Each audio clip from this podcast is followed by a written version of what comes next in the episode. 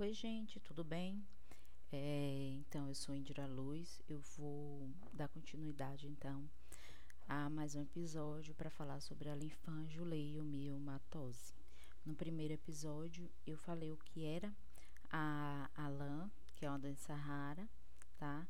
E agora eu vou dar continuidade a mais um episódio falando, é, respondendo mais cinco perguntas para falar a respeito da lã, né, enquanto portadora, certo? É, antes de mais nada, é, quem, quem se sentir à vontade, com vontade, visite lá meu canal no YouTube, tá? Indira Luz.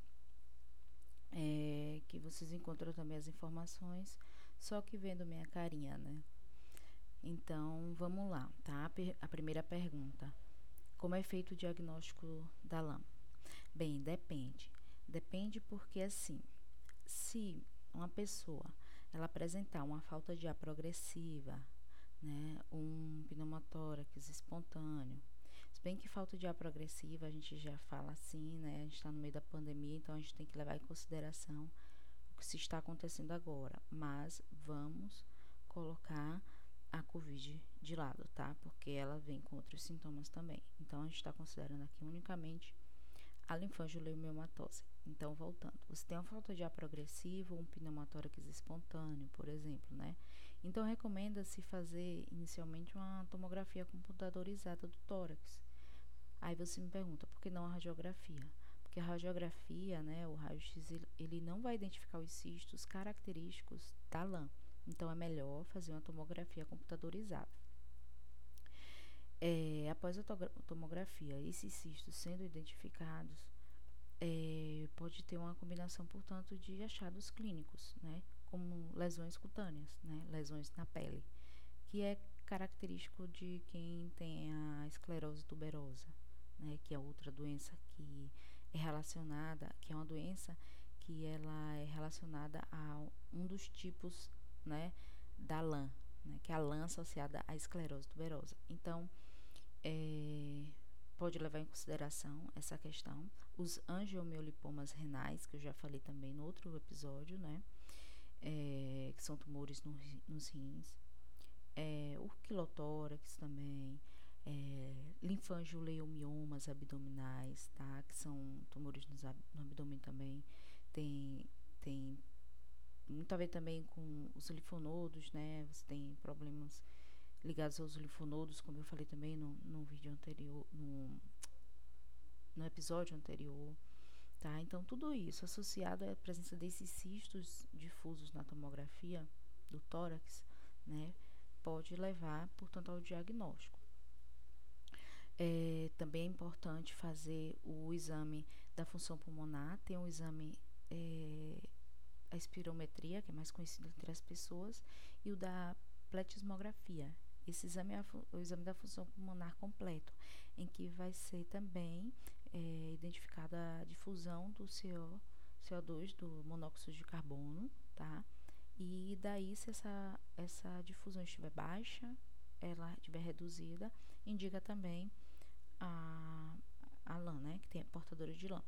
Tem também um exame de sangue chamado de dosagem do fator do crescimento, de crescimento do endotélio vascular, o VEGF-D, só que esse exame ele, ele não é uma realidade para nós brasileiros, tá? E se ele der elevado, é indicativo de lã.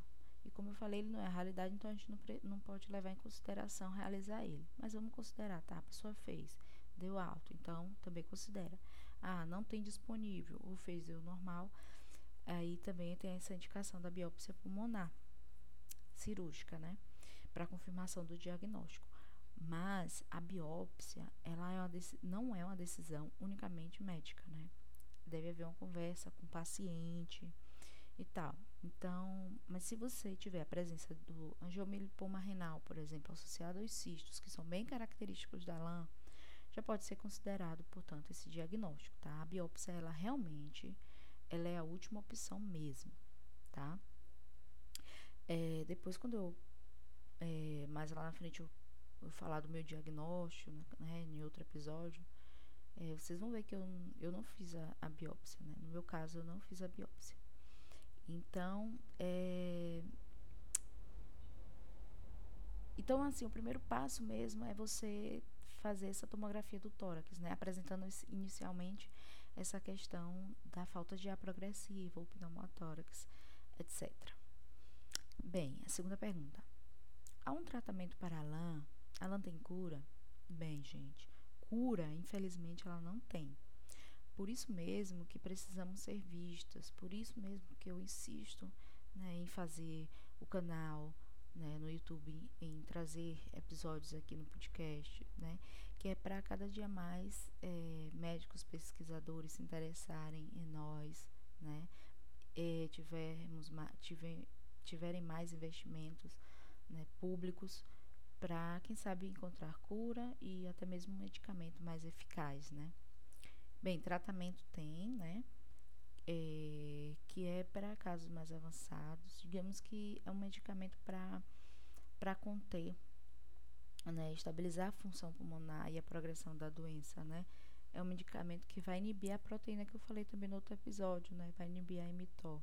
É o sirolimo, que é um medicamento carim, caríssimo. Só agora, esse ano no Brasil, é, em julho né, 2020, que é a Alhambra, muita luta da Alhambra, que é a Associação de Portadores, que eu também já falei por aqui, é, e dos médicos que nos acompanham, né, nossos familiares, é, um conjunto de pessoas, né, conseguimos que ele fosse aprovado para dispensação pelo SUS.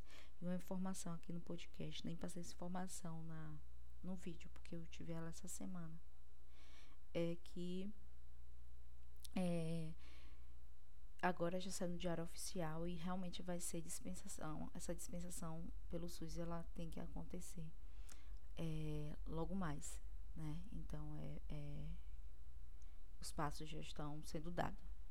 Então, além do cirulima, algumas fazem uso de broncodilatadores, outras de bloqueadores hormonais. É, muitas fazem uso de oxigênio como suplemento, no caso de saturação baixa, né? Do oxigênio está baixo em repouso, mesmo estando em repouso, ou quando ou durante o sono, né? É, ou quando faz algum esforço, enfim. E essa saturação foi abaixo de é, 90%, tá? E aí tem algumas que fazem uso de é, 24 horas desse oxigênio, algumas por 12 horas, enfim, é uma realidade, tá? Não todas fazem, mas algumas fazem é uso de oxigênio até por 24 horas.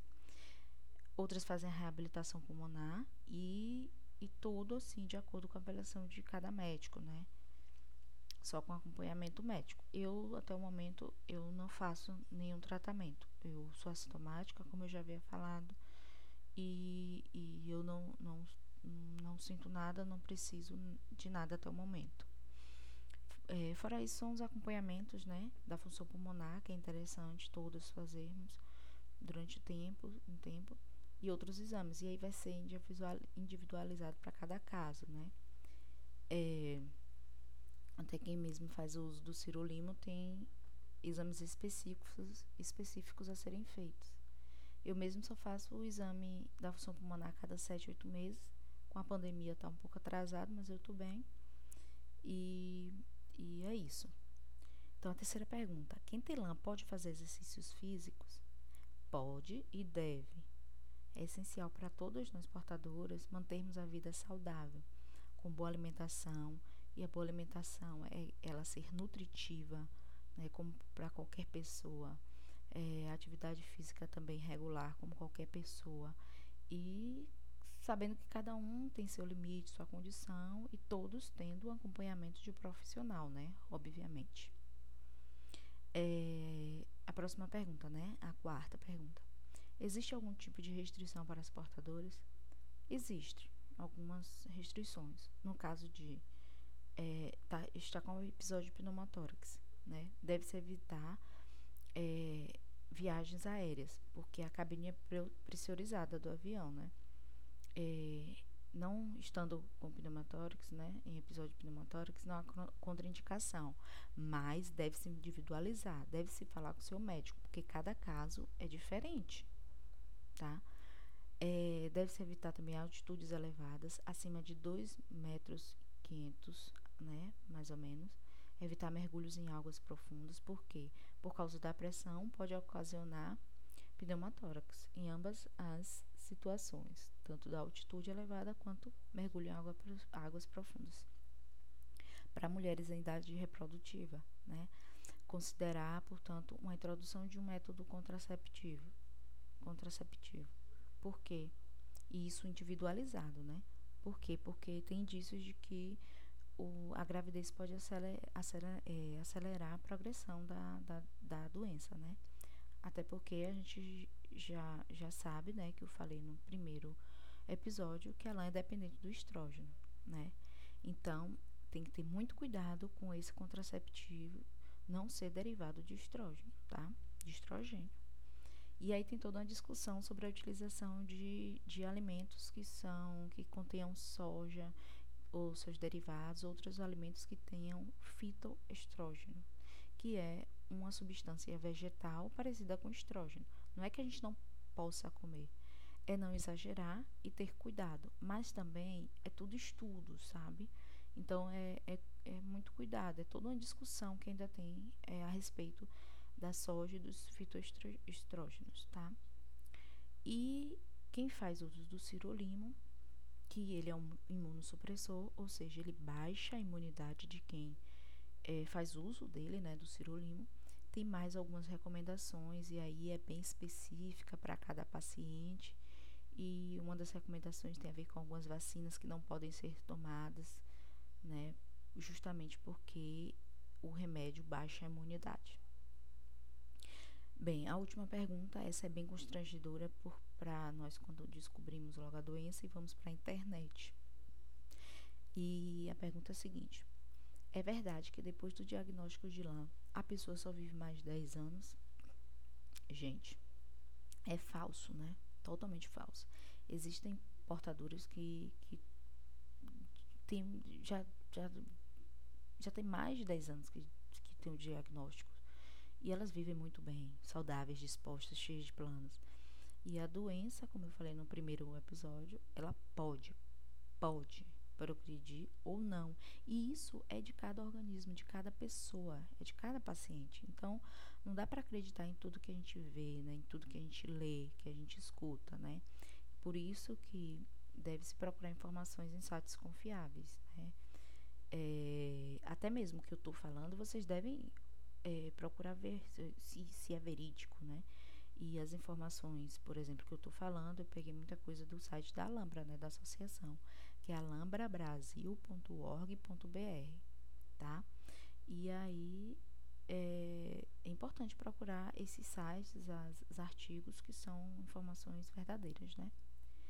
Bem, eu espero ter passado um pouco mais dessas informações pertinentes, né, para vocês e pensar, vou pensar nos próximos vídeos, né?